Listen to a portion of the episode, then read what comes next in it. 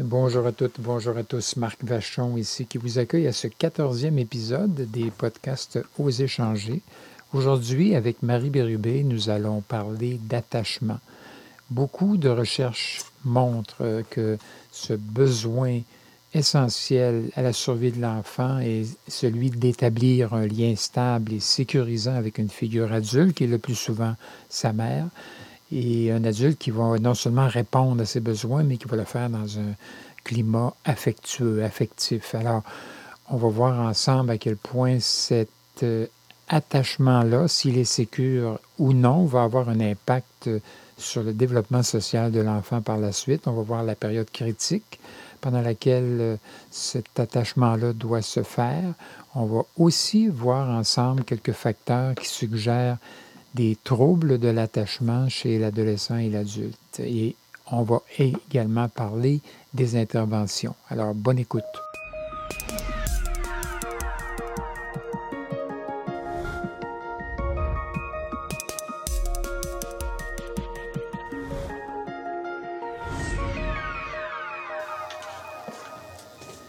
Marie, on parle aujourd'hui d'attachement. C'est un terme euh, qui revient souvent. Les gens euh, vont souvent revenir avec euh, Ah, il y a un problème d'attachement. bon, on va essayer de démêler un peu ça pour les gens. Qu'est-ce que c'est que l'attachement? On peut peut-être commencer d'abord par ça, une définition de ce que c'est que l'attachement. Ben, en fait, l'attachement, c'est quelque chose de tout à fait naturel. On en parle plus peut-être ces années-ci, mais ça, ça a toujours été on sait qu'une personne euh, va bien se développer si les premières semaines, les premiers mois ont été euh, faits dans l'ordre naturel des choses. Alors, des fois. Euh, ben, Alors, ça veut dire quoi, fait dans l'ordre naturel des choses? Bien, si on observe ce qui se passe dans le règne animal, on observe qu'à la naissance, les petits sont proches de leur mère dans une relation de sécurité et de confiance. Euh, et la mère, spontanément, naturellement aussi, elle, elle a euh, la plupart du temps l'instinct maternel. On, pourrait d'ailleurs parler de l'instinct maternel euh, un petit peu plus tard. La mère, par son attitude, persuade son petit qu'il est en sécurité, qu'il peut rien lui arriver, qu'elle va répondre à tous ses besoins. Et d'ailleurs, c'est ce qu'elle fait sans se poser de questions. Ça, c'est chez les animaux.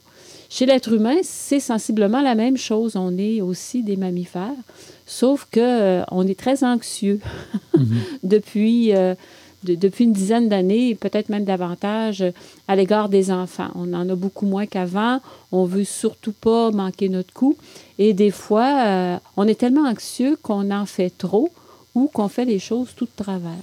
Alors, qu'est-ce que c'est que l'attachement? Ben, c'est cette relation-là qui se crée avec un nouveau-né qui est très dépendant par sa nature, qui est très impuissant à la naissance, alors, la, mère, la plupart du temps, c'est la mère. Ça pourrait aussi être une figure euh, de substitution. Ça pourrait même être le père. Euh, Mais dans le fond, on peut peut-être tout de suite euh, régler le problème. Quand on parle de la figure maternelle, on fait référence à, la personne significative qui est stable et que l'enfant va choisir au départ comme étant la personne qui répond à, son, à, son, à ses besoins. Alors, ça peut être le, père, la tante, euh, le grand-père. C'est la personne qui est la plus significative Tout à fait. C'est la personne qui va donner les soins. Mais on va parler de la mère ou la, la, figure maternelle pour l'instant, mais je pense que la mise, euh, les gens savent de quoi on parle. Là, c'est pas nécessairement toujours la mère. OK. Alors, dans le fond, ce que tu dis, c'est que euh, l'enfant a un besoin primordial euh, très tôt dans sa vie d'établir un, lien stable et sécurisant avec une figure maternelle, entre guillemets, mm-hmm. euh, et, et, une figure qui va répondre à ses besoins. Et c'est ça qui va créer ce, sentiment-là d'attachement, finalement sécurisant avec une figure euh, et plus, parentale. C'est plus que répondre à ses besoins, c'est répondre à ses besoins d'une façon émotionnelle aussi. Il faut qu'il y ait une présence émotionnelle une. Euh, je me rappelle autrefois, quand les enfants étaient en crèche pour adoption, on recommandait aux infirmières puis aux éducatrices de ne pas s'attacher aux enfants Mhm. Et ça a donné ce que ça a donné, c'est-à-dire d'énormes retards psychomoteurs, retards au niveau du langage, retards au niveau social chez ces enfants-là qui recevaient pourtant le nec plus ultra des soins physiques. Mhm. Alors, il y a comme un investissement émotionnel qui doit être là. Et euh, on va parler souvent d'instinct maternel. Chez la plupart des gens, on prend pour acquis que cet instinct-là, il est là au départ. Mais il faut savoir que c'est pas inné, l'instinct maternel, c'est quelque chose qui est Ouais. appris. Mhm. Une, une personne, une mère, un père, qui n'a pas reçu les soins de base là, au niveau de l'attachement, de la sécurité, le lien émotionnel dont je parlais tout à l'heure, ben, ces personnes-là, souvent, quand ils sont en position parentale, sont incapables aussi de donner. Ben, Ce dont l'enfant a besoin. On en parlera peut-être tantôt. Dans le fond, c'est l'impact euh, quand tu es devenu adulte euh, de- d'un problème d'attachement que tu as eu quand tu étais enfant qui fait, fait. que ce, ce- ce type d'attachement-là que tu as eu, on va en parler dans, dans un instant, tu le gardes un peu toute ta vie et, finalement, tu as bien de la misère après, toi, à donner à ton enfant. euh, Ce que tu n'as pas, manqué, eu, ce que t'as pas finalement. eu, effectivement. Alors, du point de vue de l'enfant, ce qui est inné, c'est le besoin de, de- de- de survivre à la naissance. hein. Ouais. L'enfant, il est fait pour vivre. Alors, il y a toute une période qu'on pourrait situer dans les premières semaines où on va appeler ça du pré-attachement, dans le sens que l'enfant n'a pas encore ch- choisi, entre guillemets, n'a pas encore euh, réalisé que quelqu'un s'occupe de lui. Il est en symbiose euh, tout à fait avec euh, sa mère. Il, il, il reçoit les soins dans les bras, de la chaleur, euh, des paroles, il identifie des, des sons, mais il n'est pas encore attaché. OK. Autour de trois mois, on va, on va voir que l'enfant, par exemple, va sourire davantage à son père, à sa mère qu'à des étrangers. OK. Alors déjà, là, il remarque, c'est pas conscient, mais on- l'enfant remarque qu'il y a des personnes qui sont présentes plus souvent que les autres Mhm. et il va donner son attention davantage à ces personnes-là. Plus on va gazouiller avec lui, plus on va le regarder, plus on va sourire, plus on va attirer son attention, plus ce comportement-là se développe. Et finalement, autour de 8-9 mois, là, on entre vraiment dans ce qu'on appelle l'attachement qui est très visible dans les comportements d'attachement, c'est-à-dire que l'enfant va, par exemple, avoir un petit peu plus peur des étrangers. Il va réagir fortement lorsque le parent disparaît de sa vue. Euh, il va pleurer, il va avoir des réactions qu'on va peut-être interpréter comme étant de la panique. Mais là, on voit vraiment que les figures euh, parentales deviennent très significatives pour lui et qu'un étranger et un parent, pour lui, c'est très, très, très différent. OK. Alors ça, c'est les phases là, qui conduisent à l'attachement. Et si euh, cet attachement-là se fait bien, euh, si l'enfant, euh, avec une figure en particulier parentale, si l'enfant se sent en sécurité, il développe un lien d'attachement sécure qui va faire qui est significatif. aussi, oui.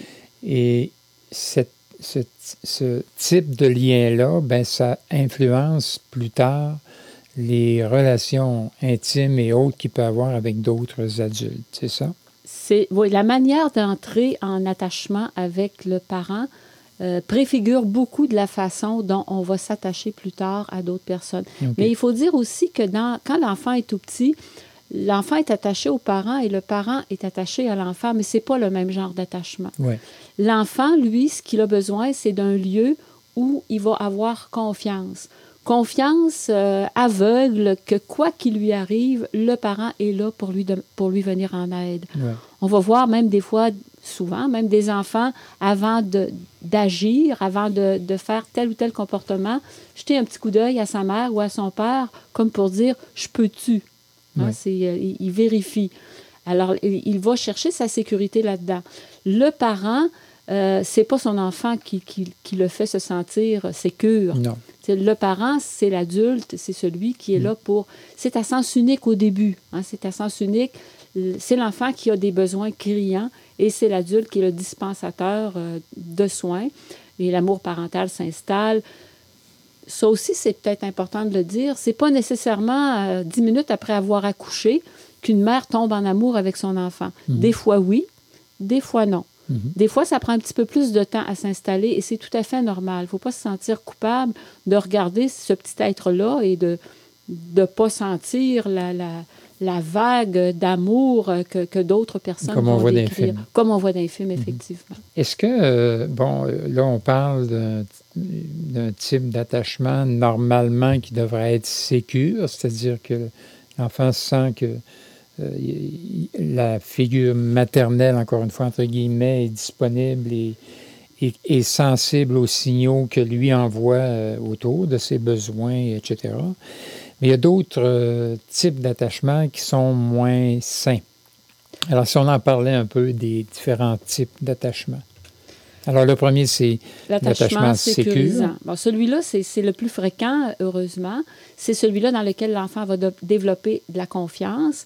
Confiance à l'égard de, de ses parents, puis confiance aussi à l'égard des personnes qui éventuellement vont remplacer le parent. Pensons à l'éducatrice en garderie, euh, à la grand-maman qui va garder, euh, au grand-papa qui va jouer avec.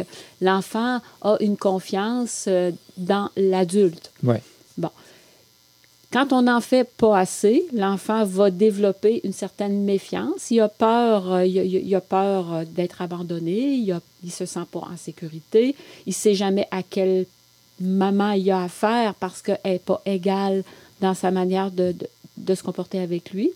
Alors, dans le fond, ces réponses sont incohérentes. C'est ça? pas de... Ça, ça, c'est- dangereux que l'enfant développe plus de la méfiance.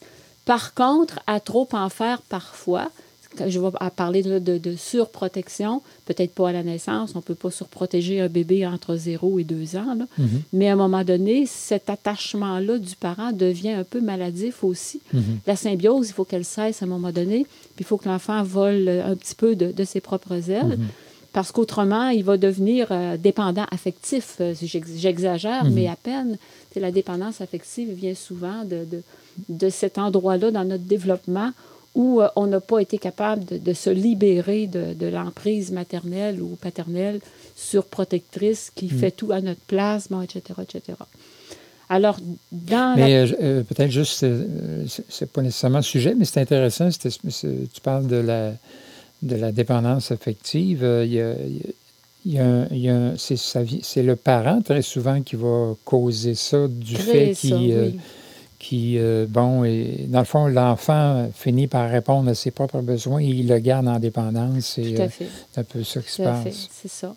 Le parent devient dépendant de l'enfant. Oui, Et par la suite, l'enfant devient dépendant des relations affectives significatives. ouais. OK. Alors, le modèle sécure, on, on l'a dit. Il y a le modèle anxieux ambivalent. Ben, c'est, tu disais, c'est quand il y a l'enfant, euh, le, le- il n'y a pas nécessairement de. Il y a de la disponibilité, puis il y a des fois, il y a du rejet, j'imagine, dans les, dans les Peut-être que ça réponses. serait que- intéressant de parler de l'expérience qui a été créée, qui est reconnue partout dans le monde, Pour- où en situation de, de ouais. laboratoire, on, on met des enfants en, en présence d'une situation qu'on dit insolite. Ouais. Alors la situation est la suivante. Dans la, dans la pièce, il y a la mère, Mhm. une personne étrangère, l'enfant et beaucoup, beaucoup de jouets. À un moment donné, la des, mère... des bébés, là, avec Des bébés, des, des bébés entre 0 et 2 ans. À un moment donné, la mère va quitter la pièce pour quelques instants. On va observer la réaction de l'enfant. La mère revient. À un moment donné, il y y a- il y a huit situations. Là, on ne les développera pas toutes les huit, là. mais en ré- réintroduction de la mère après une brève absence, bon, etc., etc. Dépendamment de comment l'enfant va se comporter, on va être capable de, de situer un peu quel niveau d'attachement l'enfant a. Alors, dans l'attachement sécuritaire, l'enfant euh, peut réagir brièvement au départ de la mère, mais très tôt, va tout de suite va se mettre à explorer, à jouer avec des jouets, Mhm. et la maman va revenir, et là, l'enfant va être super content, puis il va se Mhm. tirer dans ses bras. C'est le, le- le cas classique de l'attachement sécurisant. Dans d'autres cas, lorsque la mère quitte, l'enfant manifeste peut-être aussi qu'il est un peu inquiet de la situation, Mhm. mais quand elle revient, euh, il va l'éviter. Il va, euh, oh, il a besoin d'elle, mais euh, il va faire comme s'il ne la voyait pas, il n'ira pas la retrouver, bon, et ainsi de suite. Mhm. Dans d'autres cas, Il fait l'enfant, la- il fait l'indépendant. il fait l'indépendant, c'est ça. Dans l'autre cas, l'enfant va se laisser prendre dans les bras, mais elle va être incapable de le consoler. Il La pleure. crise va durer très, très, Ouais, très longtemps. ouais. Et il y a dans d'autres cas où est-ce que c'est complètement désorganisé, là où l'enfant, euh, il y a des réactions étranges. Il peut se diriger des fois vers sa mère, d'autres fois la fuir. Il ne regarde pas dans les yeux. Il a l'air complètement euh, perdu. Désorganisé. Désorganisé, c'est ça. Alors, c'est quatre formes de, de, où on peut voir, euh, est-ce qu'il y a un le problème? Type d'attachement. Le type d'attachement, c'est ça. Alors, dans le premier cas, tu disais l'enfant continue à jouer, quand sa mère revient, il est content de l'avoir, c'est l'attachement sécure. Oui. Euh, dans le cas de l'attachement de, de l'enfant, que lorsque sa mère revient, il l'évite, il fait comme s'il n'était pas là, il fait son indépendant. Fuyant. Ce serait un, un attachement fuyant. Oui. Qui, euh, bon, en tout cas, euh, qui, qui, aurait, j'allais dire, qui a été causé par euh, l'enfant qui a dû, euh, des fois, sentir sa mère disponible, des fois sentir sa mère, entre guillemets, encore une fois, pas disponible, puis qui finit par se faire une idée. Euh, bon, Il y a peut-être un peu de colère là-dedans. C'est difficile d'interpréter. Ce qu'on Ouais. observe, c'est des comportements. ouais, Ce que la science dit, c'est que les pleurs, c'est pas significatif de l'attachement ou de pas l'attachement. Un enfant sécure peut pleurer, mais ça durera pas éternellement. Il va être facilement consolable. OK. Puis dans l'enfant ambivalent, ben, c'est que il ressent très fortement le besoin que sa mère ou que son père reviennent, mais par contre, euh, il est inconsolable. Il est, euh, le fait de le prendre dans les bras, de lui parler, de le rassurer, ça, ça prend un temps fou là, avant Ouais. d'y arriver. Alors, ces, ces formes d'attachement-là ont tendance à être stables durant le développement, Ouais. Mais on peut les changer. Ouais, on, y- on y viendra peut-être euh, tout à l'heure. La figure parentale sur laquelle se fait l'attachement, euh, je peux avoir le, le même, la même façon d'agir, mais selon le tempérament de l'enfant, ça peut être interprété différemment. Tout à fait. Qu'il y en a un qui, bon, ben, je- pour lui, euh, ma façon d'agir, il s'attache très bien à moi, alors qu'un autre est plus insécure en partant. Il y a le tempérament de base qui joue C'est ça, c'est ça. Tous les enfants ne sont pas pareils. Ouais.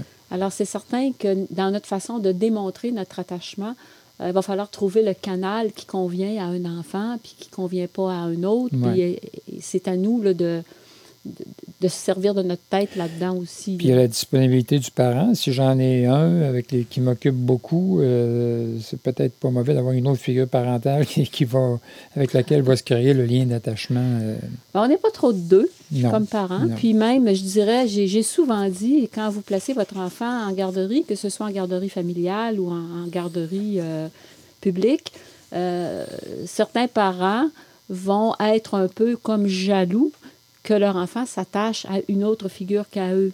Mais au contraire, ils devraient être contents que Mhm. parce que l'enfant se développe dans une relation affective. Un élève étudie si son professeur l'aime. Un enfant réussit à, à l'école ou dans un sport si son entraîneur l'aime. C'est dans la relation affective que les changements puis que le développement se fait. Puis en thérapie, c'est la même chose. Un client va aller bien en thérapie s'il y a une relation affective, affectueuse qui se crée entre son thérapeute et lui.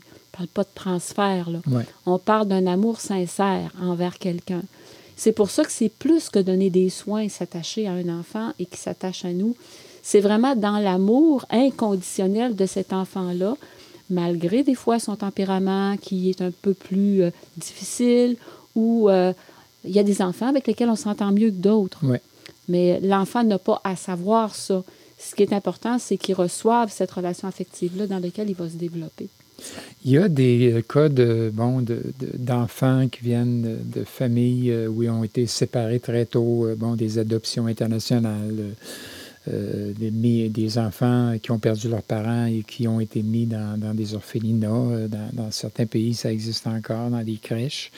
Des enfants maltraités, etc. Ces enfants-là euh, ne sont pas capables de, n'ont pas de lien d'attachement au début et, c'est clair que ça a une influence sur leur développement social plus tard. Est-ce que ça se peut qu'ils en finissent, au lieu de prendre l'amour qu'il a et de l'envoyer aux parents, euh, ils finissent par se le donner à lui-même finalement, puis à dire, bon, ben regarde, je m'occupe de mes propres affaires, puis c'est pas dit euh, consciemment, mais probablement qu'il y a une réaction. Si j'ai pas d'endroit où, en- où, où- où m'attacher et aimer quelqu'un, dans- dès le départ, ça se peut qu'il y ait une espèce de, de, bon, de, repli, sur, soi. et de, oh fermeture et de bon et ben, tous les troubles que ça peut occasionner sur le plan social. Euh, On le voit très bien quand un enfant va de famille d'accueil en famille d'accueil, en famille d'accueil, il arrive à un moment donné, euh, au bout de 7, 8, 10, 12, 15, où est-ce que c'est terminé, l'enfant est incapable de s'attacher à qui que ce soit, et il va même démontrer dans son comportement,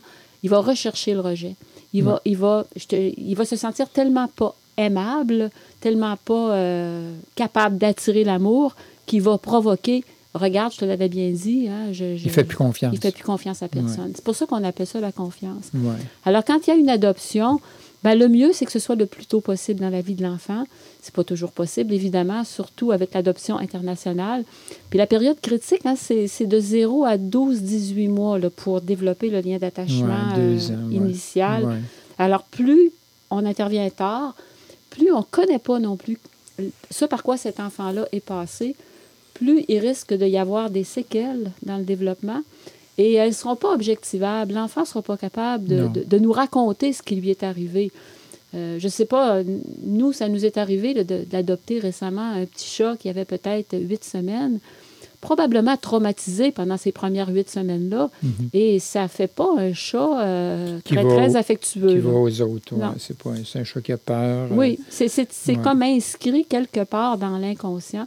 Alors, ça peut aussi arriver à des personnes qui ont vécu des, euh, des chocs euh, difficiles pendant l'enfance. Puis même pendant une enfance tout à fait normale et sécurisante, qu'arrive euh, un divorce, qu'arrive un deuil, un décès euh, d'un des deux parents, la forme d'attachement peut changer, peut, peut, être différente à ce moment-là. C'est un handicap qui peut rester toute la vie. On va en parler tantôt un peu de, de bon, faut pas euh, un peu de, ce qui peut être fait. on, va en toucher un mot. Mais je vais juste donner, euh, parce qu'on essaie de voir l'impact que ça a après euh, dans la vie. Je suis tombé sur un tableau que je vais mettre en, lien avec ce, podcast-là où on parlait de, des conséquences dans, quand il y a des liens d'attachement déficients. bon, alors il disait relation superficielle à l'autre euh, dans, le futur. C'est le mm-hmm. développement social. Incapacité de conserver les bons moments sans les détruire par la suite. Il disait euh, réagit mal aux compliments, par exemple, ou détruit activement le lien avec l'adulte après un bon moment qu'il a passé avec lui. Ça revient un peu à ce que tu disais tantôt. pour se donner la preuve que, que ça ne peut pas marcher. Oui, exact. Euh, réaction à toute limite ou exigence, comme à une attaque ou à une critique. Autrement dit, il y a une difficulté à mettre ses torts, même quand il est pris sur le fait. Puis, euh, il se montre euh, inatteignable, même quand il est mm-hmm. puni. Alors, incapacité. Euh, apprentissage difficile. Il a besoin souvent de, de, la proximité de l'adulte pour être capable de fonctionner. Relations conflictuelles avec des pères, alors soit des relations de contrôle excessif ou de manque d'empathie et de chaleur, de manipulation, d'hostilité. Alors, tu vois, c'est un. Bon, c'est pas un portrait qu'on va retrouver chez tous les enfants, mais ça montre bien les hypothèses actuellement qu'il y a, en tout cas sur l'impact du, euh, de la déficience du lien d'attachement sur le développement social euh, euh, plus tard. Tout à fait. On le, voit mieux, on le voit plus qu'avant parce que c'est mieux détecté, je crois. C'est un peu comme tous les cas d'autisme et de TDAH, quoi qu'il il puisse y avoir aussi d'autres causes. Mais maintenant, on, connaît mieux le développement normal on connaît mieux l'impact quand il y a des carences affectives aussi sur les enfants. Il y a même, euh, j'ai vu qu'il y avait même des, euh, l'hypothèse, quand on parlait tantôt qu'il y a un stade, euh, une période critique au-delà de laquelle souvent l'enfant perd sa capacité d'attachement, il y a même des recherches neurophysiologiques actuellement qui démontrent l'impact sur le développement du cerveau. Dans le fond, ce qu'ils disent, eux, c'est au niveau du cerveau, on perd ce qu'on n'utilise pas. Et quand l'enfant ne reçoit pas les stimulations nécessaires, il y a certaines zones de son cerveau qui demeurent sous-développées et ces circuits-là demeurent inopérants euh, après une période critique qui se situe dans, les, tu disais, dans les, dans les 18 premiers mois. À peu près. Ou quelque chose comme ça. Il faut, quand même faire attention ici pour ne pas dramatiser non plus. Euh, le, cerveau, on a démontré que le cerveau était très plastique aussi et que très souvent, euh, on pense que le développement est terminé alors que d'autres neurones peuvent changer leur fonction, bon, etc., etc. Je pense qu'il n'est jamais trop tard. C'est sûr que des fois, il peut être très tard, mais euh, des enfants ont été adoptés à l'âge de, 3-4 ans et sont devenus des individus tout à fait normaux. Mais ça demande un déploiement de, d'amour et, et, de soins euh, peut-être plus grand qu'avec un enfant de 3 ans qui n'a pas eu ces carences-là. Tu vois, dans, les autres troubles qu'on retrouvait dans, le futur, il disait les gens vont souvent avoir des histoires de rupture ou de négligence sévère, refus de dépendre de l'adulte. Euh, on peut comprendre. Hein, euh, dans le mm-hmm. fond, je fais pas confiance. Fait que je ne veux pas. Absence de réaction manifeste à la séparation. Il ne réagit plus, dans le fond, au changement de milieu. il, est endurci. Il est endurci, effectivement. Euh, si on essayait de voir, bon, on, a parlé très brièvement tantôt de la, transmission intergénérationnelle. On ne s'y attendra pas davantage, mais c'est clair que si moi, j'ai pas eu ça, ben, je vais le transmettre la même affaire probablement à mes enfants. Euh, à, moins, d'être conscient. bon, alors on va y venir. ça, c'est quoi les, euh, interventions? Je me rappelle d'un étudiant que j'ai eu à un moment donné. Euh, moi, j'ai donné un cours pendant des années sur le développement de l'enfant et de mhm. l'adolescent. Et j'avais un étudiant en technique d'éducation spécialisée qui rêvait de devenir père. Mhm. Puis après un cours, à un moment donné, il est venu et dit Moi, je ne pourrais jamais être un bon père parce que j'ai été battu toute mon enfance. Mhm. Et je lui ai répondu, ça ne veut pas dire que tu vas devenir un parent violent, parce que tu peux décider d'être différent si tu le veux vraiment de, ce que tu as reçu. Si tu, veux, tu peux comprendre ce qui t'a manqué. Mais, mais c'est sûr que si quelqu'un ne fait pas cet examen de conscience-là et qu'il applique la méthode avec laquelle il a été éduqué sans se poser de questions, c'est évident qu'on va répéter ad nauseam les mauvais comportements. Alors j'imagine que chez l'adulte, ça implique très souvent euh, une psychothérapie euh, individuelle pour essayer d'aller comprendre ce qui s'est passé, puis ce qui m'a manqué, et, essayer éventuellement, c'est comme une décision, comme tu dis, de prendre, parce que finalement, euh, bon, ben, je sais que j'ai pas cette habileté-là, j'ai pas cette sensibilité-là, mais euh, je prends la décision parce que c'est ça que... Bien, au moins, un, accompagnement en tant que parent, là, si je deviens parent, puis je m'aperçois que, que je perds patience au bout de cinq minutes de pleurs d'un enfant, et que je risque d'être violent et de, le tirer à travers les fenêtres, euh, je pense que oui, la psychothérapie peut être indiquée, quoique il y a des gens qui sont capables de, s'auto-analyser eux-mêmes, mm-hmm. mais surtout d'un accompagnement, de, de, s'éduquer, d'apprendre euh, c'est quoi les meilleurs comportements qu'on peut avoir comme parent, euh, ni dans le trop, ni dans le trop peu, mm-hmm. pour avoir un bon équilibre pour être capable de donner à nos enfants ce dont ils ont besoin à différents âges de leur vie. Ça implique qu'il y, a, de la part du parent ou des parents une démarche auprès de ressources qui, eux, ces ressources-là vont euh, essayer de leur faire comprendre l'importance du lien d'attachement, c'est quoi les attitudes qu'ils ont euh, ou qui n'ont pas, qui, sont, qui, seraient importantes de développer pour, euh, pour, Ça se peut, hein? Oui, bien sûr que ça, se, fait. Il y, a même, il y a même des travailleurs sociaux qui se déplacent et qui vont observer dans la maison une, journée normale, par exemple, euh, qu'est-ce qui se passe là, puis qui vont euh, dire aux parents, ben ça, ça serait peut-être mieux d'agir de cette façon-là, ou à ce moment-là, vous auriez peut-être dû dire cela. On, on peut y aller comme ça en les accompagnant, en les conseillant S'ils ont un, minimum d'ouverture, ça peut faire une grande différence. C'est orienté sur la modification des comportements des parents. Ça, alors, ça implique, tu vois, dans le fond, ça implique, on revient un peu à la, à la sécurité de base, ça implique que le parent a un, un attachement sécure au thérapeute qui, euh, qui, qui, va, qui va lui expliquer ça au final. Tout à fait.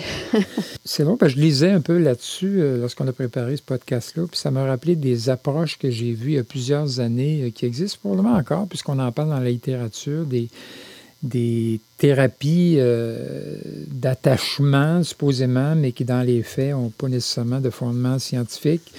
je ne sais pas si tu te rappelles de des approches qu'on a vues. Ils appelaient ça le holding, où le, on disait aux parents de maintenir l'enfant sur toi. De, de c'était assez féroce comme intervention. oui, c'était, euh, on disait, euh, pour aider euh, les enfants à gérer leurs expériences d'abus et de colère. Alors, dans ces thérapies-là, on, on, forçait souvent les, les filles parentales à, maintenir le contact avec leur enfant en le prenant, en le berçant, en l'enveloppant.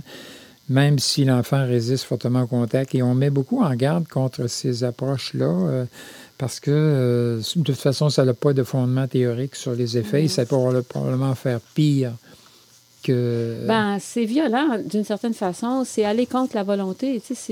Imaginez-vous que, que quelqu'un veut vous aimer malgré vous, là, tu sais, qui veut vous serrer dans ses bras malgré vous. Ça, action-réaction, plus, plus, que plus l'enfant va s'opposer, dans Ouais. le fond.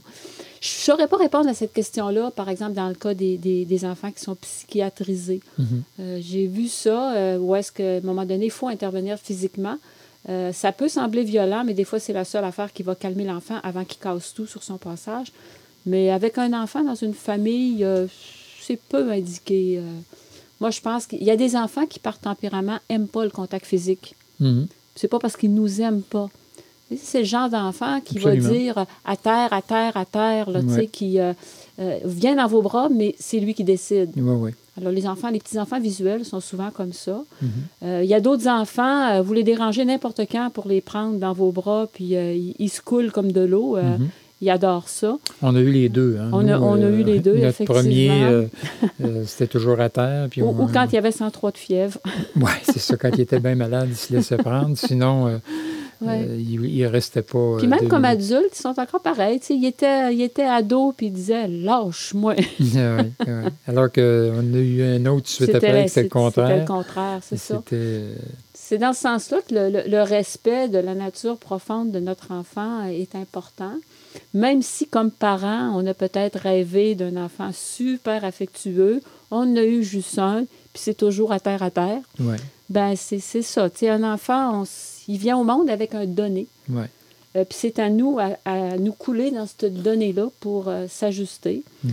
C'est dans cette acceptation-là inconditionnelle de ce qu'il est, qui n'est pas toujours facile, hein, il n'y a rien de facile là-dedans, mais, mais c'est dans cette attitude-là qui risque, qui risque, qui, c'est un beau risque de, Ouais. de- de se développer adéquatement puis de, de réaliser son potentiel, unique. On ne peut pas faire autrement que de penser aujourd'hui à tous les enfants euh, euh, de, de, parents séparés euh, qui, qui, ont des, qui, qui se retrouvent souvent dans des familles d'accueil, pas, pas nécessairement, mais qui des fois sont maltraités dans, dans leur famille d'origine et, et qui euh, ils ont des carences terribles et qui se retrouvent. euh, et et c'est comme pas rassurant un peu quand on, quand on regarde ça, on se dit, euh, mon Dieu, que ça va faire des adolescents et des adultes particuliers, et perturbés et, et, et- et avec les, et qui vont, euh, bon, euh, c'est- un peu désespérant d'une certaine façon. C'est pour ça qu'on se dit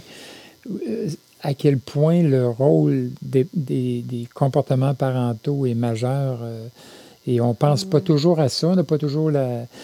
Il y a comme les deux. hein. Je trouve qu'aujourd'hui, les parents, il y, a, il y a des parents qui sont hyper stressés de ne faire, pas faire d'erreur et de faire pour le mieux. Et il y a des parents euh, qui n'ont pas la maturité euh, nécessaire. nécessaire pour comprendre à quel point euh, leur enfant a besoin de s'attacher à une figure sécurisante et, et, et que c'est tout son développement ultérieur qui en dépend. hein. En même temps, du côté des bonnes nouvelles, il y a, il y a- il y a ces enfants-là qu'on dit incassables, qui, malgré des épreuves épouvantables, réussissent à faire des, des adultes euh, admirables. Mhm. Il y, a, il y a de tout, hein. il, y a, il y a vraiment de tout. Puis, euh, Ben, si on pouvait au départ s'assurer que notre enfant ouais, a une- un bon attachement Ben sécure, bon, s'il arrive, des, s'il arrive des épreuves après, des séparations, ou... C'est parce que des fois, on on leur rend pas la tâche facile. ouais, mais il y a une phrase qui dit, et j'y crois, c'est que les- enfants se développent malgré leurs parents, ouais, parce qu'ils sont pas toujours inadéquats. les, les parents, la, la très, très grande majorité des parents aiment leurs enfants. absolument. Parfois mal, mais ils les aiment. Ouais, Puis dans le cas des séparations et des divorces, euh, bon, on, on sait qu'il y, en a beaucoup, là, il y a 50% des couples qui, qui finissent par éclater. Ben, il y a moyen de, de- de bien divorcer, il y a moyen de bien se séparer. Il reste que, quels que soient tous les différends que vous avez avec un ex-conjoint ou une ex-conjointe, et parfois ils sont très nombreux, il y a encore une chose que vous avez en commun, c'est l'amour que vous portez à, à vos enfants. Et pour ça, c'est important de déployer l'énergie pour qu'au moins ils souffrent le moins possible de la situation. ouais. Ouais. Ça. Mais ça, ça demande un peu de maturité. Parce Beaucoup. que des- ben, surtout dans les débuts, c'est, là que c'est le plus. Ben, euh, on a plus le goût de se déchirer que de s'entendre. euh, voilà. Puis on a le goût de se venger à travers les enfants aussi, euh, ouais, euh, de, de- de- de- d'inciter les enfants à s'aliéner l'autre parent, bon, et ainsi de suite. ouais. Il y a des choses terribles qui se passent, mais un peu de maturité permettrait déjà de limiter pas mal les dégâts. Ouais. Parce que c'est quand même mieux de vivre dans deux maisons où il y a de la paix que dans une maison où est-ce qu'on se tire les assiettes par la tête. Absolument. Mais il reste qu'une fois qu'on est séparés, ça ne changera pas l'autre de Non. se séparer. Mais on n'est plus toujours ensemble, puis là, on peut peut-être garder un peu de nos énergies pour au moins préserver nos enfants. Exact. Écoute, sur ces belles paroles, euh, j'espère que vous avez apprécié, chers auditeurs et auditrices, euh, notre euh, explication de l'importance de l'attachement. Et si vous avez des commentaires, euh, n'hésitez pas à nous les laisser euh, sur la page euh, de- de- du podcast ou de, à nous écrire. Et n'hésitez pas non plus à... Mais éventuellement, on pourra prendre un petit cinq minutes pour répondre à des À questions, questions. précises. Oui. Absolument. Merci, Marie. Merci. Bye-bye. Un dernier mot pour vous dire que vous pouvez vous abonner à ces podcasts sur n'importe quel site de podcast à travers le monde ou nous écouter sur Spotify ou aller sur notre site internet oséchanger.com où vous allez retrouver aussi tous nos articles, nos livres, etc. Laissez-nous un commentaire, euh, écrivez-nous si vous le voulez vos questions et suggestions de sujets à et passez sur notre page Facebook, nous laisser un j'aime. Vous allez voir qu'on y met beaucoup d'informations complémentaires. Alors, facebook.com baroblique oser changer.